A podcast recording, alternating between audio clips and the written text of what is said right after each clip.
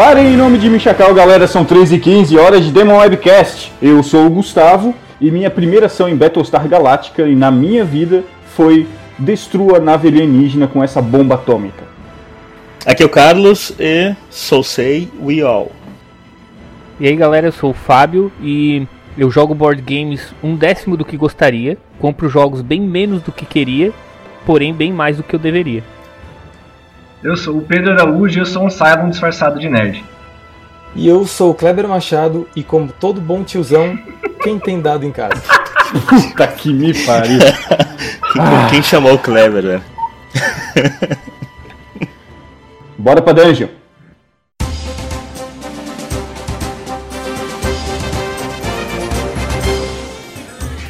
E hoje, caros ouvintes, vocês já ouviram, nós temos nosso primeiro convidado, vejam vocês. Pedro, seja muito bem-vindo. E como nosso primeiro convidado, tu já vai entrar no nosso ritual de entrada. Cada um aqui vai fazer uma perguntinha especial, pensada, bolada especialmente para ti, para tu já ir se soltando e pra galera ir te conhecendo e sabendo aí do que que a- a- aqui você veio. Beleza, vamos lá. Pra começar, para começar, aquela pergunta fácil. Cara, qual é o seu maior defeito? Que bicho do cu, cara. Essa foi a frase que a gente falou pra não fazer, cara. Ele foi lá e usou. Então, Parece, psicologia não, não adianta, né? Tu fala que não é pra fazer, o cara vai lá. Ó, Pronto. É que eu, queria, é que eu não queria que ninguém roubasse. É, cara, sem dúvida, sem dúvida, meu maior defeito é não rolar 20 quando eu ataco o chefão. Tá, porra, todo mundo tem esse defeito. Mas beleza. não, não. O, o Marco sempre consegue. O Marco sempre tira o 20 quando ele precisa. Com o dado branco. Maldito dado branco. É. Então tá. É, ô Pedro, numa ilha deserta, quem você levaria? Puta que. Mais clichê impossível, Cara, né? era isso que eu queria, era isso que eu queria, velho. É isso aí, cara. O espírito é esse, o espírito é esse aí. Tá perfeito. Uma, uma, uma pergunta melhor que a outra. Tá perfeito, cara. É isso aí. Eu tô contando 5 segundos pro Pedro desligar a calma. Cara, isso aí, depois, galera, de, valeu. depois de muito estudo e pesquisas, é, tem- a gente tem provas e comprovações de que todo mundo que leva uma bola de vôlei pra ilha deserta sai vivo de lá. Então, sem dúvida, eu levaria o Wilson. Tá bom. Ou eu preferia a Mikasa. É, Boa, boa, podia ser a Mikasa, né? Eu já falei aqui que o meu. O que o videogame é o meu terceiro esporte. Uhum. né, que vem antes do, vem depois do RPG e do board game. Board game seria o meu segundo esporte. É, e, e, e pra ti, assim, né? Como que tu colocaria na ordem aí pelo menos os três ou cinco primeiros esportes que tu pratica? Pô, que bom que tu me deu várias opções aí de até cinco, né? Porque senão a coisa ia ficar É, feia. porque eu sei que tu é um cara É. bem, eu sei que tu é um cara bem esportista. então. Então eu acho que em primeiro lugar entra o triatlon, em segundo lugar entra a corrida, em terceiro lugar, cara, eu acho que tem uma, uma- um empate técnico entre board games e RPG. O videogame fica, em- fica com o quinto, né? Aquele quinto lugar que é depois do empate do terceiro, de duas, dois objetos disputando o terceiro. Se bem que, pô, triatlon e corrida... é a mesma coisa, eu achei também, né? Porque no O- triatlo não tem é corrida parte ali. Ignorantes, né, ignorantes. Não, Pensando, são, du- são duas coisas, são duas coisas bem diferentes, cara. Como um bom gamer, eu sou obrigado a trazer esse assunto pro, pro um tema de board games, né? Só para dizer que pelo menos Uhum. não passou em, em vazio. Eu não vou te dizer, não vou te perguntar qual é o melhor jogo da tua vida de videogame, porque com certeza vai ser Fallout ou Gran Turismo. Daí vai, vou facilitar demais para ti. Errou! Errei? Errou. É Minecraft. Minecraft. tá, de qualquer maneira eu não quero saber. É, É o Candy Crush, pô. Qual é o melhor jogo de videogame para ti de Super Nintendo? Caraca, altas perguntas. O jogo que eu passei mais tempo jogando de Super Nintendo. Não que, que tu passou mais tempo jogando, porque às vezes a gente passa mais tempo jogando jogo ruim. O melhor Eu- jogo eu, pra eu fiz ti. bastante isso no, na época do, do Super, mas cara, vou te dizer que eu adorava jogo de crushing buttons, assim. Então eu joguei muito e acho que Como um assim? mais Tipo, me diverti. Olimpíadas? Tipo Olimpíadas, assim? tá ligado? É. Ah, tá. Eu joguei, eu joguei muito, eu jogo até hoje com, com o Will, nosso amigo que tem o Super Nintendo funcionando, o Tiny Toons, a Olimpíada do Tiny Toons, eu adoro aquele jogo. Massa, massa. Olimpíadas do Tiny Toons, cara.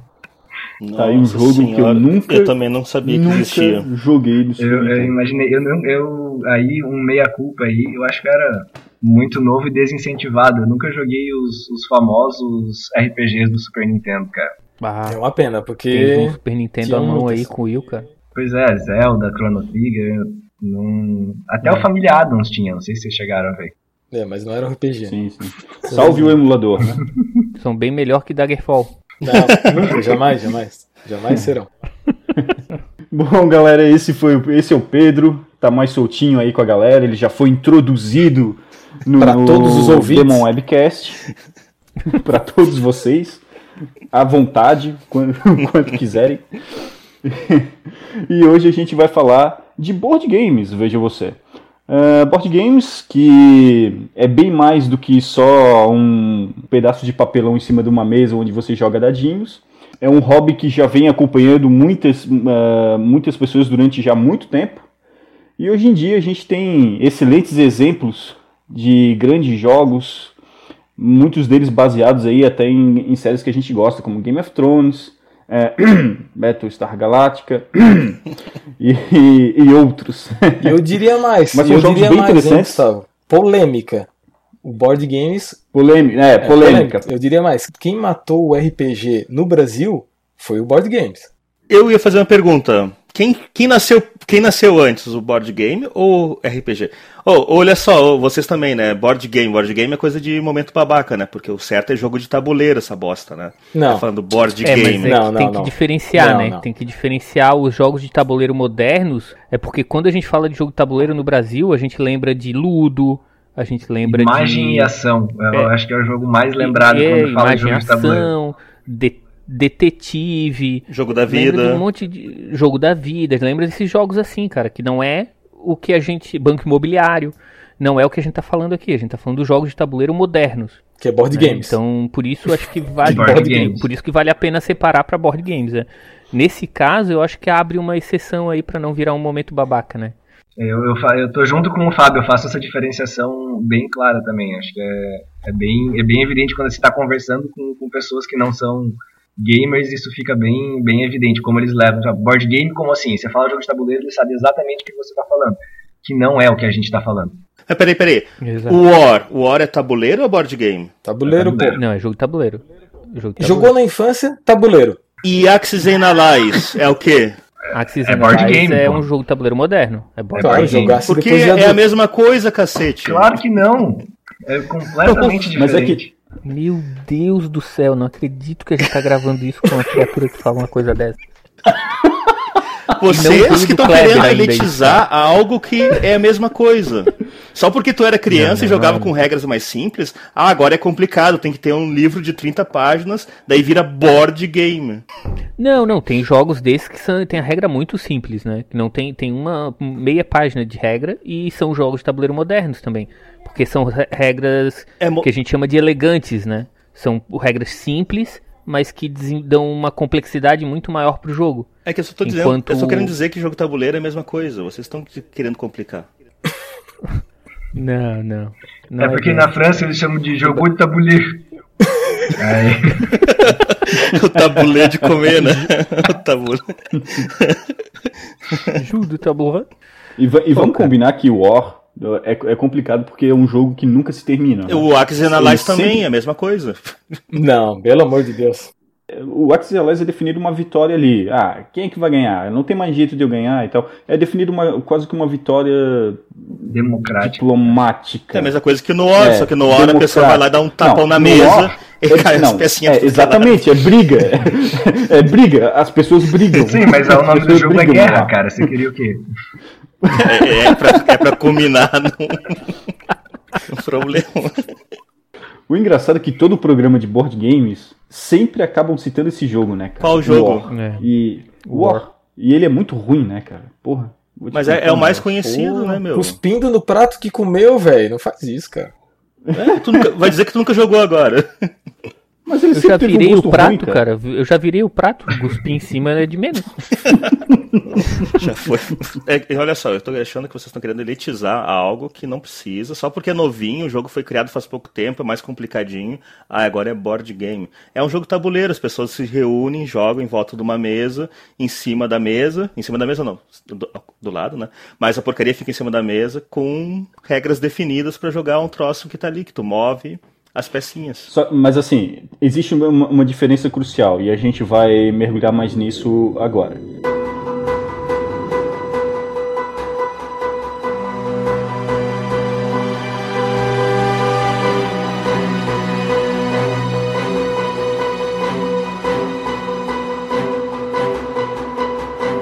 O, o, primeiro jogo então que a gente vai falar sobre aqui é o Battlestar Galactica, que é um board game bem, muito bem conceituado no, entre os board games mais atuais, aí, americanos, né?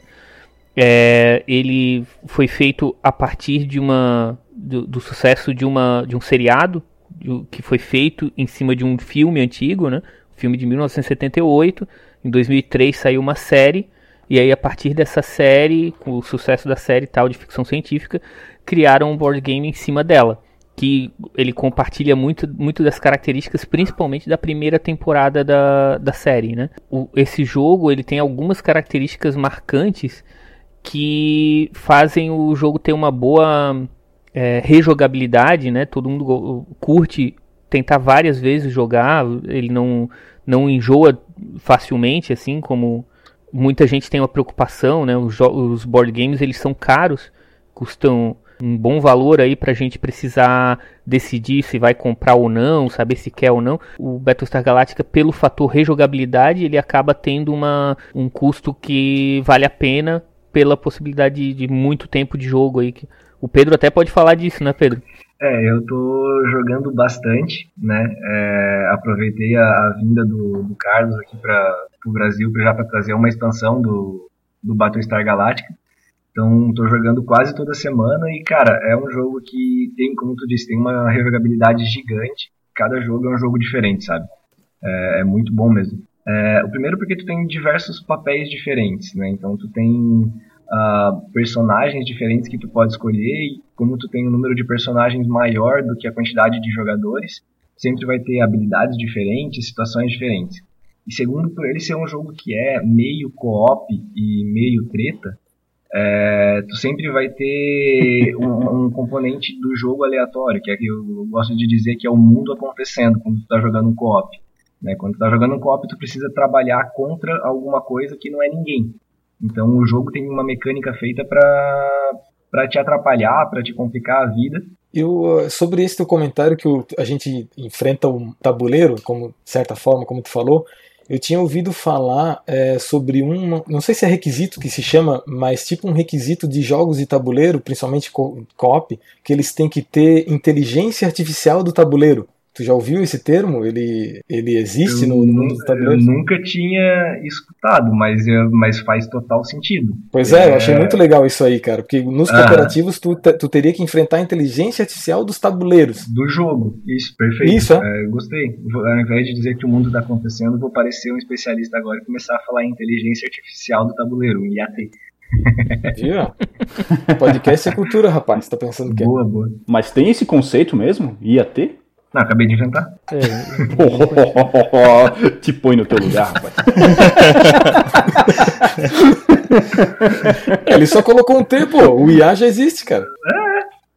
É verdade, é verdade. Liberdade pode. Uh, não, então, aí o que acontece é isso. Então, o que dá a rejogabilidade são é, todo esse universo de cartas gigante que tem, de eventos acontecendo, uh, os testes que tu tem que fazer, as cartas que tu tem na mão, ele tem bastante componentes aleatórios de, de carta, quase nada de dado, é bem pouca, rola, é pouca rolagem de dado, então desculpa aí, Kleber, é, tem pouco dado em casa. Uh, mas, mas ele tem diversos componentes para trazer a, essa replayability aí e gerar muita diversão com, diversos grupos de, de amigos, desde 3 até 6 jogadores, dá pra, dá pra se divertir bastante. Mas como é que funciona o co-op nele? Que eu, isso que eu não entendi, porque tu, como é... É, uma coisa interessante, assim, do jogo também é a complexidade das regras, né? É, isso é, é importante falar logo no início, assim. Não, é, não é um jogo fácil, simples, assim. É um jogo que tu precisa ler com calma o manual, se preparar para isso, reconhecer todos os é, itens que compõem o jogo, né? Para daí poder tentar jogar, assim, né? E acho que isso é, é bem válido também. É. Agora, o quanto ao que tu falou da, da do, do que que é...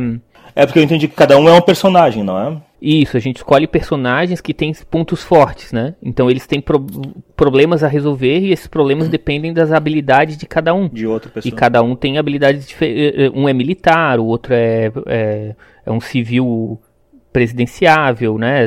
O, é político, piloto. outro é manja de mecânica, Sim. outro é um piloto. Por isso que eu disse que, que o Board Games matou o RPG, porque tu vê, são vários personagens de, de um jogo de RPG, cada um é um e para resolver o problema, sim, cada sim. um tem a sua habilidade para solucionar. E um board game às vezes na verdade é muito mais fácil de tu jogar do que um RPG, né? Que precisa de horas e horas pro mestre preparar uma aventura, enquanto o board game está ali toda pronta ali, a aventura ali, que normalmente é criada de uma forma para possibilitar rejogabilidade, né? Então. Não, é, mas o board game tem um longo caminho aí para É muito diferente, é uma, é uma proposta diferente do RPG, né? O, o RPG envolve uma ah, em alguns momentos o, o, o board game consegue se, se assemelhar ao que o, RP, o RPG faz, né? Mas eu acho que o, o que o RPG tem de forte que dificilmente a gente consegue num, num board game mesmo é a, a possibilidade de. A liberdade, né? A liberdade. É, in, in, de, é independência mesmo, né? da, da, na, na hora da criação, uhum. né? E a narração, né? A contação de histórias ali que é criada na hora com aquilo, para aquilo, né? É, tu conseguir. Se, se, tu pegar o, o Battlestar Galactica como exemplo mesmo, o jogo, como tu, tu trouxe, Fábio, ele é bem focado na, na, primeira temporada. Então, todas as cartas de crise, que, é, que seria essa inteligência artificial do tabuleiro acontecendo, é, elas têm alguma parte da história. E aí tem os testes de, de, habilidade que a gente tem que fazer com as cartas e tudo mais.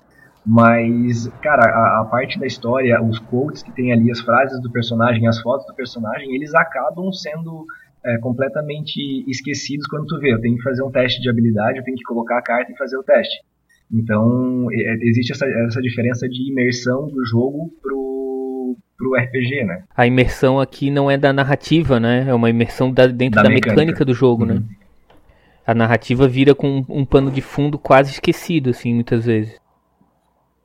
quem viu a série é aficionado, assim, consegue relacionar, né, e consegue curtir, assim, né, uhum. esse momento, assim. Até pensar assim, pô, eu agora vou controlar o William Adama, ele é o, o comandante da, da, da Battlestar Galactica, né, o cara consegue fazer essa relação. Agora, quem não tá por dentro disso, ou não assistiu a série, mas não deu muito bola, muita bola para isso, né? Não vai sentir falta, né? Uhum. Acho que é, isso é legal também do, do jogo. Essa é até uma parte que eu posso falar mais, assim, porque eu nunca assisti o Battlestar Galactica. Inclusive até é, eu tentei começar a assistir depois que eu joguei o jogo de, de tabuleiro, né? Depois que eu joguei ali o, o board game, mas eu acabei não, enfim, eu acabei não, não, não, não gostando da série e tal e, e não assisti. Mas uh, realmente eu não senti falta nenhuma do, de, do da série, né, para tu entender o jogo e para tu mergulhar dentro do jogo. Isso foi o que eu mais achei interessante desse de, de, da proposta. Né? Mas eu acho que a gente, a gente já falou por bastante tempo sem falar, acho que da principal característica do, do Battlestar Galactica, né? Que era o que eu ia falar agora, mas então, assim, como leigo pro universo do Battlestar Galactica, o que eu mais me amarrei pra caramba foi a questão de é, como vocês falaram, né, você o jogo ele ser cooperativo, é, mas a questão mais legal do jogo, com certeza, é a questão do, do jogo de, né, do board game trazer lá da série a questão dos Cylons, né, que são ciborgues que são idênticos a seres humanos e que tem a missão de destruir a humanidade.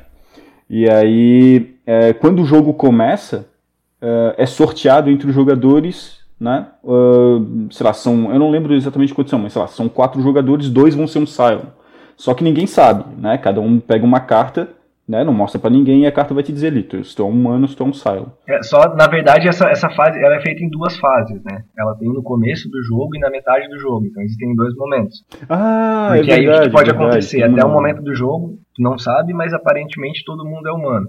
Aí chega na metade, tu tem certeza de que tem pelo menos um. Né? E aí tem as mecânicas do jogo ali pra fazer com que, dependendo do número de jogadores, tenha mais ou menos. É, e o legal disso é que isso encaixou muito bem com a proposta do seriado. Né? Porque no seriado os Cylons são tão é, infiltrados na, na humani- com a, a partir da, da vida do cotidiano, da vida humana. Eles, por causa disso, conseguiram destruir a humanidade logo no, no- antes de começar o, o seriado. Isso acontece. É, e, e existem também os Cylons que são agentes, sleeper agents, né? Agentes dormentes, assim, que eles não sabem que são Cylons, acham que são humanos, e em determinado momento eles são ativados. E aí, a partir daquele momento, eles começam a se, a se perceber como um Cylon e tendo sua, sua missão, sua agenda secreta, né? Essa- a pergunta é: pode acontecer de, de todo mundo estar jogando ser um Cylon ou ser todo mundo ou não ter um Cylon? Não, existe uma mecânica bem, bem definida do, disso aí. Dependendo da quantidade de jogadores, tu sempre vai ter um número X de Cylons. Tá? Então, Mas pode acontecer que todo mundo vai ser Cylon, por exemplo? Não, não. Então, sabe, para cinco jogadores sempre vão ser dois. Sempre vão ser duas pessoas. É, para seis jogadores sempre vão ser dois e mais uma outra possibilidade que aí depende do, do meio de jogo. O que pode acontecer é que como tu tem duas fases de, de ter- determinação de lealdade, ah, então na primeira fase ninguém pegou uma carta de Cylon, tá todo mundo trabalhando como humano. E aí Sim. nessa fase, como o Fábio trouxe de Sleeper Agent, acontece do, do cara virar um, um Cylon. É, o que depois acontece. Não, Mas legal. o mais legal é que entra a coisa da paranoia, né? Porque pode não ter ninguém que, que é Cylon, mas tu começa a duvidar dos caras. Tu começa a achar que os caras que são humanos são Cylons. Porque, porque tu não, acre- não acredita que o cara. O cara fez alguma coisa, te olhou torto, tu já acha que ele, que ele é um Cylon. é Então, assim, os humanos, mesmo não tendo Cylon entre eles, começam a se matar no jogo. Isso é muito massa, assim. Porque a, a gente não, a gente não consegue controlar o que a gente pensa do outro, né? E aí a gente não consegue Tá. convencer que a gente não é. Mas É então, legal. como é que ganha o jogo? Vamos para a parte do co-op, que acho que, que tinha sido exatamente a tua pergunta lá no, lá no começo, né? É, como a é que gente, joga no a co-op, gente né? trabalha A gente trabalha contra o jogo, tá? Então a gente tem um objetivo que é chegar em Kobo, né? Que eu acho que está bem alinhado com, com o seriado, né, Fábio? Estão É chegar na Terra Nova Isso lá, aí. não é isso? Isso, na Terra Prometida. É, na- é porque no seriado existem as colo 12 colônias, É. que são os lugares aonde os humanos habitam. Cada uma é um planeta que tem o nome de um é, de um dos signos do zodíaco. E aí quando os Cylons voltam, aparecem e já com a sua uh, tecnologia avançada, eles destroem essas 12 colônias, acabam com a humanidade. Sobra algumas naves que estavam no espaço na- enquanto eles estavam destruindo toda a humanidade, assim, né? Todos as 12, os 12 planetas que eram controlados pelo homem. E aí esses caras é, que sobreviveram ali nas naves estão fugindo dos Cylons, estão caçando eles para matar eles. So- Sobriram aí uns, sobraram aí uns é, 30 mil, acho, no começo. 30 mil pessoas em, em umas 50 naves espaciais, né? E uma única nave de guerra, que é a Battlestar Galactica. E eles têm que fugir do- dos Cylons para sobreviver. E aí, para isso, para que reste esperança, para que a- a- a- possa acontecer alguma coisa sobre isso, o comandante da nave Battlestar Galactica ele cita a existência de um, um Décimo planeta, um décimo ter- uma décima terceira colônia, que seria a Terra Uhum. Que é pra onde daí só que isso é uma lenda na história deles a Terra pra eles é, é o nosso paraíso assim não existe né? só que ele diz que tem fonte clara que existe mesmo sem saber se existe né ele fala isso pra Criar esperança pra, criar esperança pra todo mundo Pra poder todas as pessoas não- trabalharem, pra poder fugir também, pra sobreviver, né? exato Kobo não é um É desses aí. planetas? Kobo, eu achava que não lembrava direito da série. Kobo é o quê? então cara eu acho que Kobo é o como eles chamam né esse 13 terceiro planeta né Porque como é que funciona? É, a gente comprou o, o Daybreak, a expansão, e ele tem um modo de jogo que é o Search for Home. E aí a gente procura a Terra. Ele muda ah, várias coisas na dinâmica, ele coloca mais duas naves, ele coloca a Demetrius e, uma Rebel Base Star. no jogo. Uh, e aí a gente passa a, procurar a terra e não mais Kobo. Então eu acho que tem uma, uma diferenciação ah, aí. Tem diferença. Que... Ah, tá. O, o Kobo, o Kobo tá falando aqui é onde foi a origem da civilização. É tipo o nascimento da civilização foi nesse planeta Kobo. É, é, e depois. Seria para nós ali a, o, o, o Éden. O, o, rio Tigre e Eufrates. Não sei, tô falando. Como tu falou no paraíso, eu falei do Éden como se fosse a origem do uhum. planeta. Né? É, o jogo, o jogo base ele te leva para Kobo. É, seguinte, vocês estavam falando sobre a rejogabilidade do jogo, né?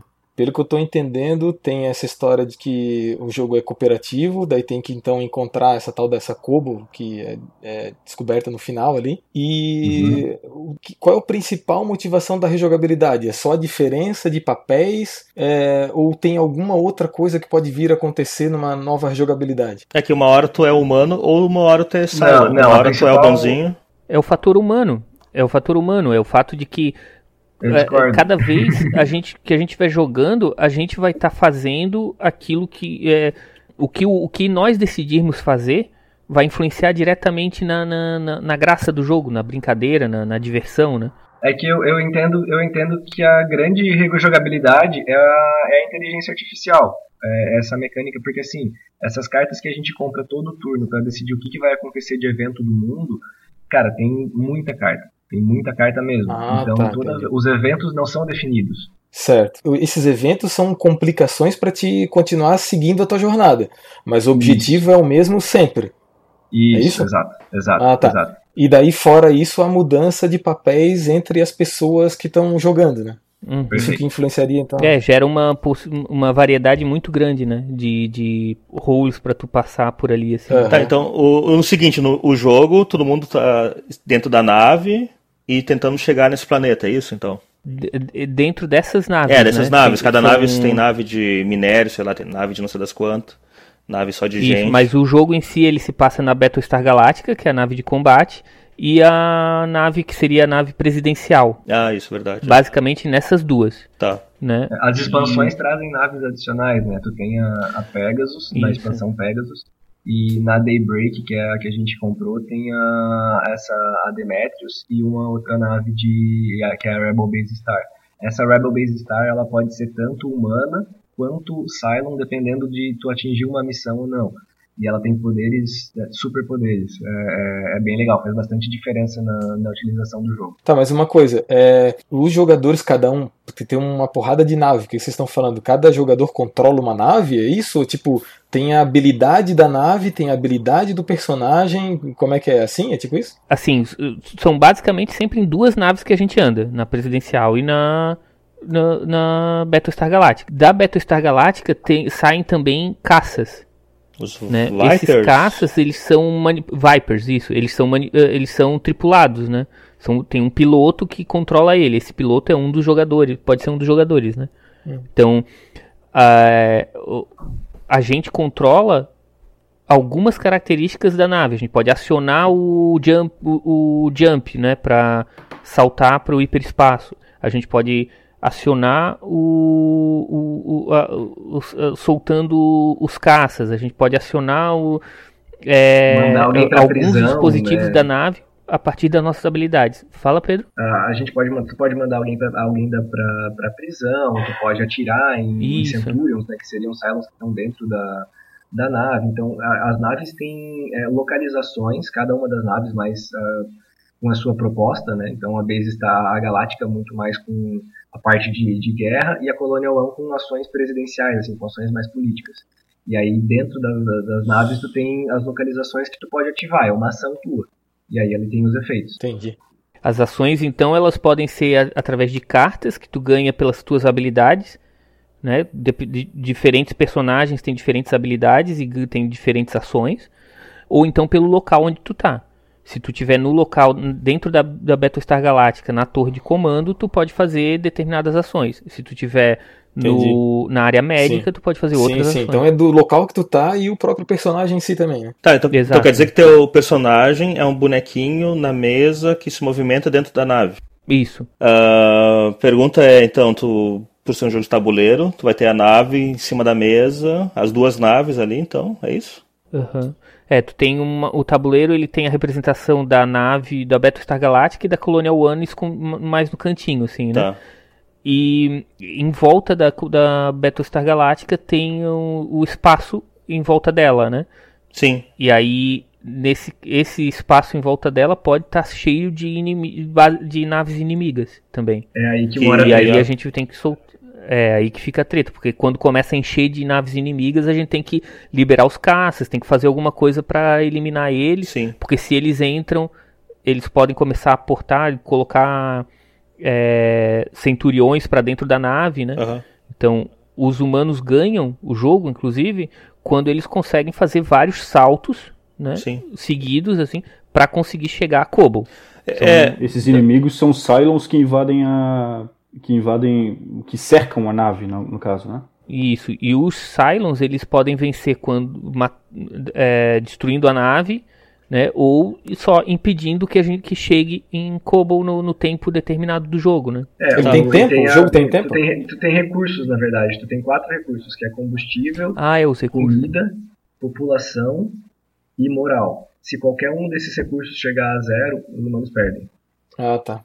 Entendi. E o Cylon tem como fazer isso acabar? Sim. é, o Cylon ele vai trabalhar sempre, ele tem em dois momentos. Ele tem quando ele é um Cylon ainda não revelado e o segundo é quando ele sai do armário. Então, o, o, o, quando ele está não revelado, ele está é, ele tá causando treta, ele está causando é, discussão, a gente não sabe quem está que tá agindo, quem que não está agindo. Ele tem menos poder de ação, mas ele atrapalha uma é, coisa mais, uma ação mais coesa dos humanos. E quando ele está revelado, ele tem ações muito mais poderosas, mas ele tem alguns fatores limitantes também. Então, é, tem, a, tem as suas compensações, assim. O jogador passa a trabalhar para atrapalhar o grupo, no caso. Exatamente, né? aí abertamente. É, no, tá, agora no primeiro momento é sempre assim, escondido né? Ele faz a coisa no, no, estilo sabotagem, assim, né? Sem o povo saber que ele está fazendo, ou pelo menos tentando esconder, Disfarçado. né? No segundo já é declarado e aí ele tem habilidades grandes para que ele pode um, problemas grandes que ele pode gerar, só que são lim, mais limitadas, uma quantidade menor, tal de, de escolhas que ele pode fazer, né? Tá, uma per pergunta simples, a pessoa que nunca jogou isso na vida, Alguém vai explicar para ela? Vai levar um dia explicando? Uma hora? Meia hora? eu, tô, eu tô acostumado a introduzir pessoas, cara, nesse jogo. Aí, Carlos, é... ó. Ô, Pedro, quantas então... até hoje? Ah, cara, já, já Quanto perdi, tempo já tu leva? Qual foi o teu recorde? tem, que, tem que montar um Excel, uma planilha no Excel com o nomezinho. O máximo, o máximo foram três de uma vez. E assim, a mecânica, a mecânica do jogo, ela realmente é, ela é simples ela, ele só tem diversas variáveis. Cara. Basicamente, tu tem é, uma compra, a tua mecânica de jogo é, tu compra a carta, tu tem uma movimentação, uma ação e acabou. Uh, então, tu só tem que entender quais são as variáveis que existem ali dentro, quais são as localizações, quais são as tuas ações possíveis, conhecer as cartas e tudo mais. Mas a mecânica do jogo propriamente dita é relativamente simples. Então, com 20 minutos, tu consegue dar um, dar um start no jogo e falar, beleza, agora você vai entendendo à medida que as coisas foram acontecendo. É mais fácil fazer assim, né, do que do que explicar tudo antes, né? Tem muito componente. É, eu acho que foi um dos primeiros jogos que, que conseguiu combinar uma mecânica muito foda com, com uma parte social, porque a gente tem diversos jogos é, sociáveis, a gente tem o Avalon, tem o The Resistance, uh, o próprio Werewolf, né, o Lobisomem, que são jogos que trazem esse, esses party games mesmo, jogos de festa que é, tu vai jogar com a namorada, o tio, o sobrinho, dá para jogar todo mundo junto e tudo mais. Quanto e... tempo, Pedro, de duração de partida? 20, 20 minutos, 30 minutos. É jogo Nossa. rápido, é, é, jogo de festa mesmo. Né? É. É... não o Battlestar Galactica. Battlestar, né? Isso, esses jogos é que eu citei. E o Battlestar Galactica ele consegue casar quem gosta de um, de um jogo mais pesado, um jogo que tem que ser técnico, que tem que ter estratégia, que tu tem que se inserir um pouquinho mais no mundo, com essa parte social de desconfiança, de discussão, de xingar o amiguinho, é, ele consegue casar essas duas coisas. O Battlestar Galactica leva umas de duas a três horas de jogo, mais ou menos. Isso, isso pro mundo de board games considera-se o quê? Muito pouco? Rápido. É um jogo longo, jogo é um jogo longo. longo. É rebuscado, assim, com muita regra. É, é um jogo estrelinhas de não é, dificuldade. É, seria... Estrelinhas, cinco estrelinhas o máximo. O... Quatro, eu diria acho. que ele tem é quatro estrelas ah, é, de dificuldade. Ah, não é tão simples, tá? Uhum. Mas a partir do é, momento que, é um jogo... que tu entende, eu acho que, que o negócio fica bem mais fácil. Ele tem uma curva de aprendizagem longa, só isso. É que a complexidade faz parte da diversão, né? É, e, e tu pode estar tá se divertindo enquanto tá aprendendo também. Isso é legal também, né? Tem é, jogo o que, que, eu fiz, né? Tu, é, tem jogo que tu tá jogando e tu não consegue entrar, não consegue brincar tal, enquanto não, não entender como funciona. No Battlestar Galactica, como tem essa coisa da, da, da, das relações, do social, assim, né? E ele fica mais fácil para tu ter um papel, né? Só para dizer sobre. Porque a série, o Fábio e o Gustavo, o Gustavo, o Pedro falou muito sobre o social. E se tu pensar, é uma série de ficção científica, nave espacial, guerra entre ciborgues e não sei das quanto. Mas os caras, eles conseguiram passar o lado social dentro da série, que era, por exemplo, lá numa hora da outra, os caras lá da, da nave, sei lá o que, de minério, não sei se é minério, aqueles que ficam produzindo coisa, As resolvem entrar em greve. Por exemplo, assim, tipo, uhum. faz um strike lá, tipo, ah, estamos em greve porque eles estão achando que são os caras que só trabalham enquanto os outros não fazem nada. E aí tem umas partes de politicagem assim dentro que eles trazem para dentro do mundo nerd, o mundo ficção científica, que normalmente tu não se vê isso em, nas outras séries, outras séries não, nos outros universos, tipo Star Wars, não, o pessoal lá é só é Jedi, não sei das quantas, por exemplo. É, eu acho que isso é uma característica que o jogo conseguiu trazer também do, do seriado, né? Que é ele pegou muito do, do que era forte no seriado e pensou, vamos criar uma mecânica legal para isso e tal e uh, a ideia de, de fazer as pessoas começarem a se olhar uma contra a outra, tentar fazer alguma coisa para eh, revelar o, se, a, se, a, se a pessoa é, é, é, um, é ruim ou não, Sim. ou tá, tá fazendo alguma coisa errada ou não, né? Então acho que isso foi uma característica que, que conseguiram pegar na série e fazer, e fazer ela aparecer no jogo de maneira contundente e ser uma, um, uma mecânica importante do jogo, né? Uma característica importante. E é algo elogiado dentro da série, é um, algo que as pessoas procuram nela, assim, elogiam, sim, sim. que chama atenção. Uhum. Então, nada mais justo que trazer para o jogo. Uhum. Não, sim, sim. E só para finalizar o momento babaca, eu tive no na Comic Con, acho que foi em 2015. Pô. Comeu quem? Na Comic Con. a Con, é comeu a Con. Na, em 2015 eu estive na Comic Con, só pra mostrar aqui. E foi o Battlestar Reunion. Ficou muito perto, cara. Não deu tempo pra ver, velho. eu falei rápido. E lá tinha o, o, o. como é que é o nome do cara lá? Os o, atores lá. O Adama. É, os atores, o Adama tava lá. Só, ah, eu, quando eu comprei o bagulho, eu achei que tava confirmado a, a Cylon, que era Ô, Carlos, ô, Carlos, aí quando tu viu eles, tu falou. Oh. Nossa! Eu, porra, agora eu tô aqui feliz pra caralho. Não, não falei isso. Mas ficou se segurando, né? Fala a verdade. Ficou ali, é, não, dando pulinho no Tá louco, lugar. meu. Eles, eles cobravam cento e. Sério? Era, é quase. Não, assim, pera, pera, pera. Pra tirar foto com a galera, sabe? Que tu pode tirar foto com o pessoal, aquele, aqueles esquemas lá que, que encontra o absurdo, cara. Era muito caro. Eu não, eu, não, eu não paguei pra tirar foto com, com eles, óbvio, né? Porque cara, eu sou mão de vaca. O pouco respeito, Mas o pouco respeito foi... que eu tinha da série agora reduziu, cara. Por quê? os artistas cobrar pros caras tirar foto, cara. Isso é muito feio, cara. Todos não, fazem isso, é comum, todos cara, fazem, todos eles vivem comum, de, de foto de Comic Con, Zé. Não, Os caras são é, esquecidos. É não, quem Sério? faz é até, até, assim, ó, até o até o Sam do Lord of the Rings lá do Senhor dos Anéis, até até, até aquela galera, cara. Não, acho que não. Eles, tu vai respeito pelo Senhor dos Anéis também, Kleber? Sim, perdi, Perdesse? perdi pelo Sam sim. Eu já não ah, tinha respeito antes. que o Sam é um saco, né? Então, foda-se. É. Foda-se. Mas esses caras, esses caras, esses artistas, depois que fazem sucesso em uma coisa na vida, eles aparecem nesses Comic Con de sempre aí pra fazer dinheiro assim, né? Porque não tem outra forma de renda, né? Os caras não Já não fazem mais nada? É, é foda, é foda. Tadinho o clássico desse é o Capitão Kirk lá, né? Aquele gordinho lá do William Shatner. William Shatner. Que ele, uh, ele começou a fazer Uh, ele fez o Capitão Kirk na série original do, do, Star Trek, e depois disso ele começou a. Até hoje ele ganha dinheiro. Não, não, não, não, não, não, não, não, né? não, não, não, não, Aparece e tal. E o 91? E o 91? 91 o que, cara? Não sei do que tá falando. O que tu tá falando? Vocês não lembram daquela série antiga do 911? Que ele era o apresentador?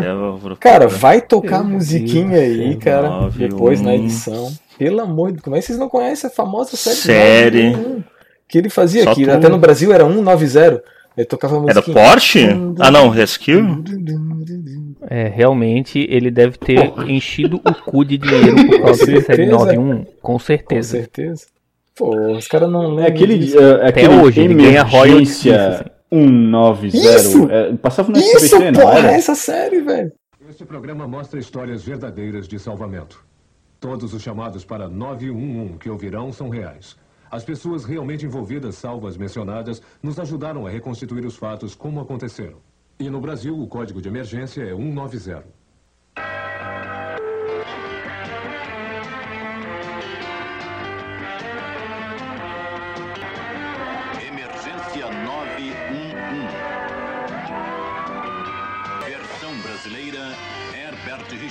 Nossa senhora! cara sei lá, eu assistia é Chips, eu não assistia 197. Usurpadora, não tem como ser bom isso. É, eu, a Betty a Feia.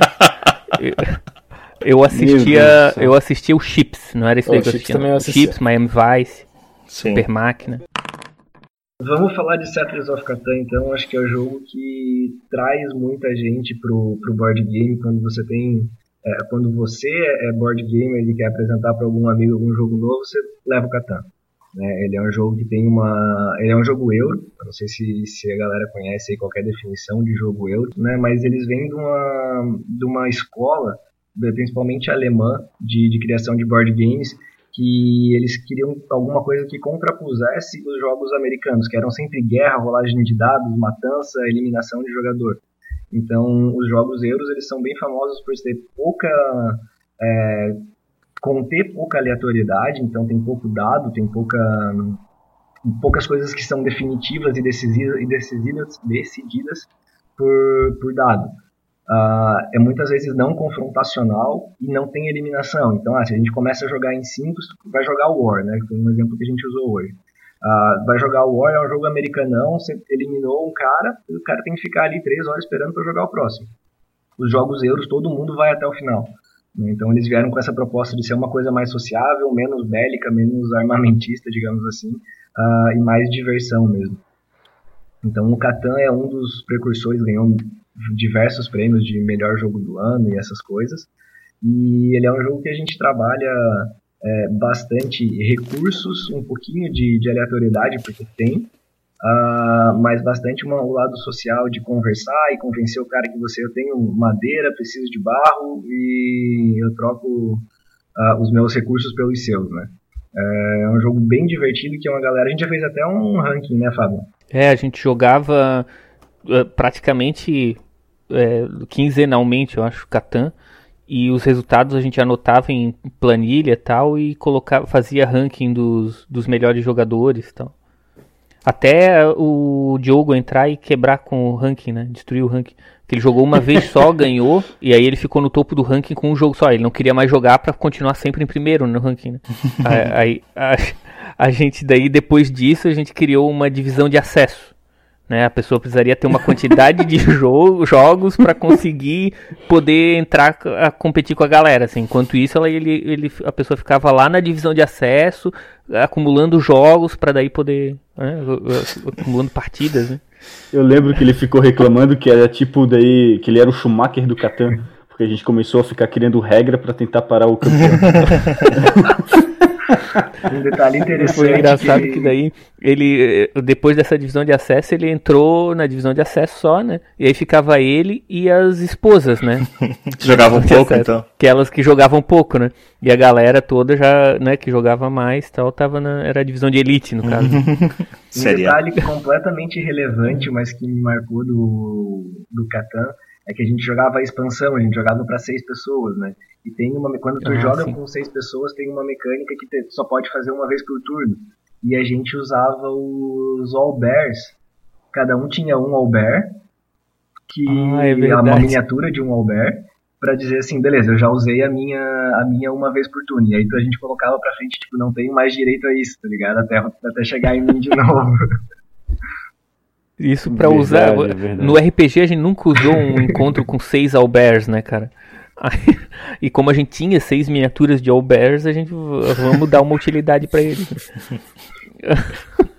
é verdade. outra coisa bem legal dessa, desse nosso histórico com Katana é que a gente usava o Catan, o, o primeiro que a gente usou era em alemão, era o Catan alemão mesmo. Acho que era do Pepinho, Do Leonardo. ou do Michel. Né, né? Leonardo. Do Leonardo. Foi o Leonardo que era um, é, era em alemão mesmo o jogo tal e a gente nem eu não sabia o- o que estava escrito né alguém disse pra mim que era isso que estava escrito aí eu acreditava assim. e a gente jogava lembrando da regra que alguém contou assim. De boca em boca, né? Mas o que falar, ó, falar que é um jogo euro só porque ele é social, menos matador. Quais outros jogos que seriam nesse estilo, então? Sendo o Catão precursor, o que, que tem de na linha? tem o Carcassonne que é um jogo bem clássico também foi o, o, o jogo que deu origem ao, ao termo meeple né Não sei. que é aquele bonequinho. Meeple é o, o bonequinho de, geralmente de madeira, às vezes de plástico, em formato de. Imitando aqueles bonecos pessoa, palito, assim, né? né? Imitando aqueles bonecos palito. Isso, é um bonequinho palito feito de madeira Só e que tal. vestido, E esse assim, ele tá bonequinho mais gordinho. representando um indivíduo, né? Isso, é mais gordinho. E, e o Carcassonne começou usando esses bonequinhos É, um também. outro né? jogo que é bem famoso, que é, eu, eu não gosto daí, é o Ticket Ride. É, porque eu Ah, acho sim. ele pacífico demais. É, o Ticket Ride ele tem diversas expansões, tem, tem várias. é, tem Ticket Ride Europa, tem Ticket Ride Rússia, em vários lugares assim, que basicamente tem que construir a tua ferrovia. É, e aí tu, realmente tu não tem nenhum conflito. A única disputa é que tu tem, sei lá, um número X de opções para fazer. Ah, tem é, essa rota aqui só tem duas é, opções e a gente está em cinco jogadores. Então os dois primeiros que chegarem conseguem construir. Mas não tem nenhum tipo de, de conflito. Aí é zero dado mesmo, não tem rolagem de dado para decidir nada. É, carta de coleta, é um jogo de, de coleta de cartas em que tu vai decidindo e construindo o teu próprio ah, o teu próprio caminho. Né? Tem vários jogos nesse nesse estilo. Eu gosto de Certo. eu gosto de treta. Mas isso aí é, é pais que criou, que tinha muito filho e não queria ouvir discussão em casa, né? Porque. só, só isso que eu vejo quando eu ponho minha filha pra jogar com as, as amigas dela lá. Eu fui primeiro, eu ganhei, não sei o que. Aí dá briga, não, não, para tudo, chega, sossega. Mas como a gente Então. falou pro Battlestar Galactica, eu acho que é interessante a gente comentar também do como é que é o jogo, assim, qual é o objetivo do jogo do Settlers, o que, que a gente precisa fazer pra Então, ganhar, como é que É legal, o Catan, ele. é, Hoje até eles estão chamando de Catan só, né? Não é mais Settlers of Catan. Apelidou, né? É, apelidou, acho, pra ficar mais, mais fácil, né? De falar sobre, o- sobre o jogo. Eu acho que deve ter tido alguma treta de um jogo de. Lá vai eu de novo puxando videogame, né? Um jogo de computador chamado Settlers, que dizem que foi que foi Tem um criado jogo, em é. função do Anterior? Settlers of Catan. Então, talvez. É. E ele é só chamado Eu de joguei já Settlers. esse Settlers, é bem legal. Pois é, uma É. série bem antiga. Ah, ah, por sinal, por sinal, Settlers tem online, né? Online. Tu pode jogar no teu tablet ou celular, não? Sim, jogaram? sim, é. O, O Catan, O Catan, o caso, Catan. né? Então, O eu ia Catan, falar esse- isso É, agora. o cara jogar na No live do Xbox, of Catan- no, Xbox 360 lá nos 2008, você já tinha a opção de, de baixar e jogar na, na live. No Catan. Ele tem tudo quanto é mídia. Ele tem no Android, na App Store, no, ele tem na App Store, ele tem na Play Store, ele tem no Xbox Live, deve ter lá pra, na PSN Plus também. Tem online, que eu, que eu acabei de, de acessar aqui. Tu tem que criar um logon aqui, é só botar Play Catan Online. Ou para tudo, para tudo, tu- passa o login aí, vamos Tá. começar a jogar, é isso? É. É, mas daí não vai, do- vai ser um pouquinho mais longo o nosso. Ah, vamos jogando o e nosso vamos podcast. comentando o jogo. Vai demorar. Vai fazer, fazer uma live de Catan aí. Pois é. É. É, inclusive sobre o Catan, não sei se vocês conhecem o canal Geek and Sunday do, do YouTube. O Will Wheaton, é né? que tem, tem coisas do Will Wheaton ali no meio, né? Tem o tabletop. Uhum. Mas sobre o Catan, eles fizeram numa época um raise funding, assim, fundraiser, não lembro o termo certo em inglês, mas pra. que eles fizeram, tipo, ah, a gente vai jogar 24 horas de Catan direto. E aí, tipo, as pessoas iam mudando os convidados, iam mudando os hosts, e várias tarefas, assim, aparecendo. Então a galera ia jogando, ah, vamos jogar Catan é, vestido de não sei o que, e aí mudava o tabuleiro com uma temática diferente do Catan.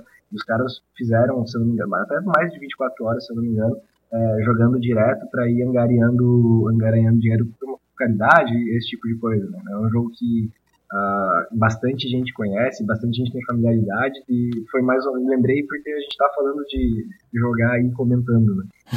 É, jogar online. Vamos fazer também, tipo, só que ao Põe- invés de. Joga no Twitch. é. Só que ao invés de, de dar grana pra caridade, a gente dá grana pra nós, pô. Pô, tô aceitando. Eu preciso comprar mais duas expansões do, do Battlestar Galactica. né? Beleza, mas continua lá, Fábio.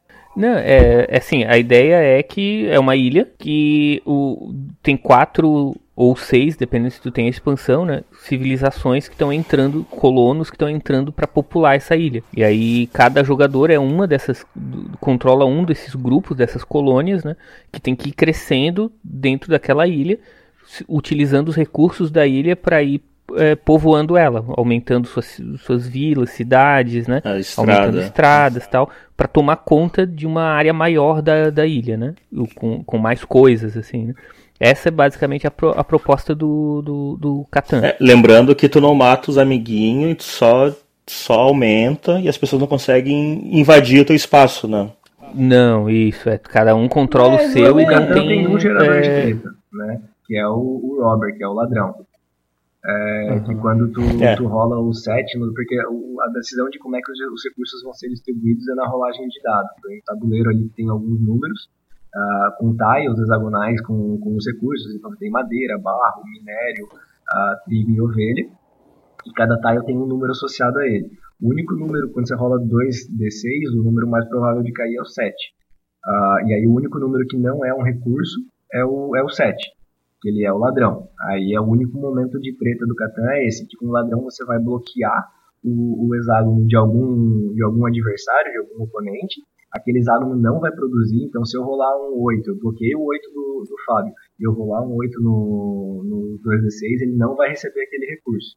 E ainda mais você vai roubar um recurso da mão do cara. Então, é, é isso que, que, Mas eu diria também que tem a treta do monopólio, né? É, também. Tem a treta do monopólio.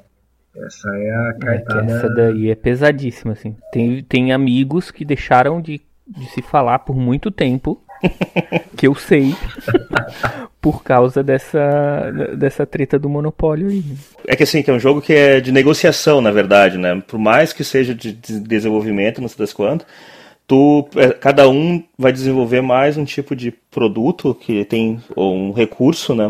Mais um, e assim te obriga a perguntar, ah, eu tenho barro, tu troca com pela tua ovelha, ah, eu só troco, eu só troco se eu pegar duas, ou tipo, aí tu começa a ver, né?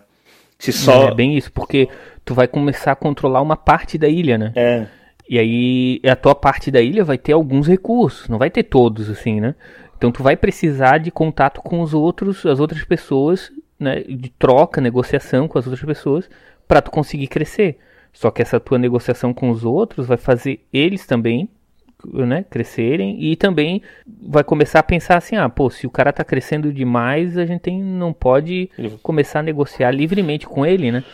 Isso Começa o embargo. É o famoso, é, exatamente, é o famoso embargo, né? Porque o objetivo do jogo é tu chegar a 10 pontos aí com as tuas construções, com as tuas vilas, com as tuas cidades, com estradas, exército, é tu chegar a 10 pontos. Então, geralmente quando o cara chega ali em 8, tá despontando na frente, ó, tá embargado. Ninguém mais troca com esse cara aí, porque se a gente começar a dar recurso pra ele, ele vai ganhar e vai acabar com o jogo. E aí o cara entra numa recessão, assim, né? Fica um tempão sem conseguir vira evoluir, Cuba, crescer né? mais. Te vira sozinho. É. Tem uma questão que é legal também, que vocês falaram aí das tretas, que gera tanto pelo Robert quanto também pelo, pela, pela diplomacia, carta diplomacia, né? Monopólio. Na, a carta monopólio, a carta monopólio. Que tem também a questão das estradas, que tu pode é, isolar uma civilização no próprio tabuleiro, né? Quando tu corta as estradas do, do oponente. Né? Porque tu não pode invadir o espaço do outro, né? Já aconteceu muito treta muito pesada com essa coisa da estrada mesmo. É, assim, porque... eu, fui, eu, fui, eu, sofri bullying nessa história, eu lembro disso. É, é, é, porque, na verdade, o que, que eu fiz? Quando a gente tava. Você começa o jogo colocando as tuas casinhas, né? E escolhendo lugares. E aí eu, eu, juro que não foi por mal, uma questão estratégica, pensando ali que seria melhor para mim, eu acabei trancando é, o Will num, num, lugar ali que ele não tinha como crescer, ele era obrigado a passar o jogo inteiro ali. É, e aí eu sofri bullying. E aí eu passei o resto do jogo com todo mundo fez um complô para ninguém negociar comigo. Pra eu, pra eu não. Você estragou, estragou o jogo da amiguinha, você também vai se ferrar junto. Fica a, lição, fica a lição aí para as criancinhas. E às vezes isso se estende por outras partidas, né? Assim, fica mágoa, né? Meu rock nessa, eu vou te avacalhar na próxima. É, fica, fica marcada a coisa. Eu não lembro, chegaram a explicar o que, que faz a carta monopólio ou não? É, eu acho que dá para explicar junto com, também com outra coisinha, né? Porque o monopólio é uma carta que tu, quando tu lança ela, tu pede todos os recursos de algum tipo. Então todo mundo que tiver recurso do mesmo tipo, tu, quando tu solta a carta de monopólio, as pessoas têm que te entregar esses recursos que são iguais, né? Aquele que tu falou. No caso do, do da treta principal é quando tu tens tem um monte de trigo no, no, no, no esquema, um monte de trigo aí para acontecendo, inclusive na tua mão. Aí tu começa a trocar os teus trigos. Eu falo assim, ô Pedro, troca aqui, ó, te dou três trigos para tu me dar uma pedra aí, tu me dá. cara. Porra, vale eu tô muito quase a pena. ganhando, né? com 7 pontos, 8 pontos ali. Toda a vida, né? Toda a vida. O cara pega três trigos e vai me dar uma, uma pedra só, um minério só. Só que aí, depois de eu fazer essas trocas, eu vou lá e solto um monopólio do trigo. Pega tudo de volta. Então o cara, que- o cara que ganhou três trigos na troca vantajosa comigo, né? Vai perder os três trigos porque eu vou usar um monopólio pra, com ele.